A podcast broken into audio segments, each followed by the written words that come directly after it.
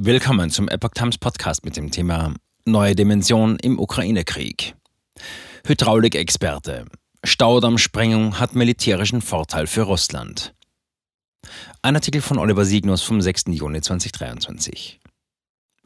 Zerstörung bringt Putins Truppen einen strategischen Vorteil. Die 40.000 Einwohnerstadt Kherson könnte durch die Fluten vermutlich unbewohnbar werden. Wer ist für die Sprengung des Kachowkaer-Staudamms am Dnepr in der Südukraine verantwortlich? Während sich die Kriegsparteien Russland und Ukraine gegenseitig beschuldigen, sieht der chinesische Ingenieur und Hydraulikexperte Dr. Wang Wei-Luo im Ruhrgebiet bei beiden Kontrahenten Motive. Überschwemmtes Land wäre militärisch unbrauchbar. Das nun überschwemmte Land im südlichen Teil der Ukraine sei für rund drei Monate eine Sumpflandschaft, auch wenn das Wasser abgeflossen sei. Militärisch also unbrauchbar, Panzer können dort nicht fahren, ebenso wenig können Soldaten anderes Kriegsgerät auf dem aufgeweichten Boden transportieren.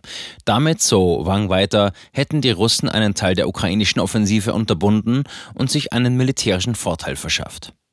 Doch auch für die Ukrainer könnte die Sprengung des riesigen Damms, der 18 Milliarden Kubikmeter Wasser aufgestaut hat, strategische Vorteile bringen. So versorgt der Dnepr die Menschen auf der Krim mit Trinkwasser. Die Sprengung könnte nun für Versorgungsengpässe und für einen psychologischen Bedrohungseffekt bei den Krim-Bewohnern sorgen. Das zeigt ihnen, wie nah der Krieg ist, sagt Wang im Gespräch mit Epoch Times. Große Mengen Sprengstoff nötig.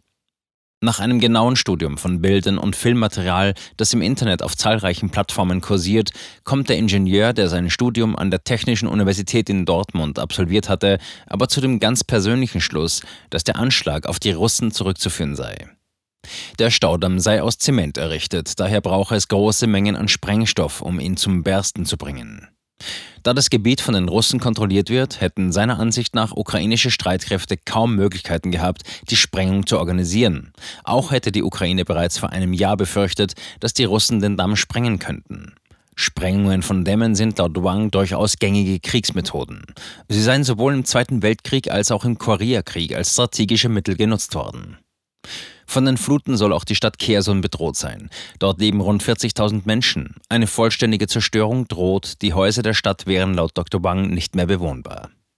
Bereits am 11. November 2022 zeichnete eine Überwachungskamera eine starke Explosion auf dem Damm auf. Dabei wurden die Straße und die Eisenbahnlinie beschädigt, schreibt die Neue Zürcher Zeitung.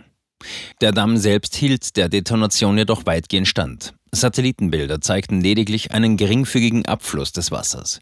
Damals machten Experten mehrheitlich die sich zurückziehenden Russen für die Sprengung verantwortlich. Scholz spricht von einer neuen Dimension. Russische Terroristen.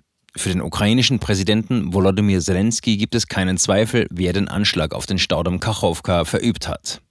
Auf seinem Twitter-Kanal veröffentlichte Zelensky ein Video, das zeigt, wie sich die Wassermassen den Weg durch eine überflutete Ortschaft bahnen.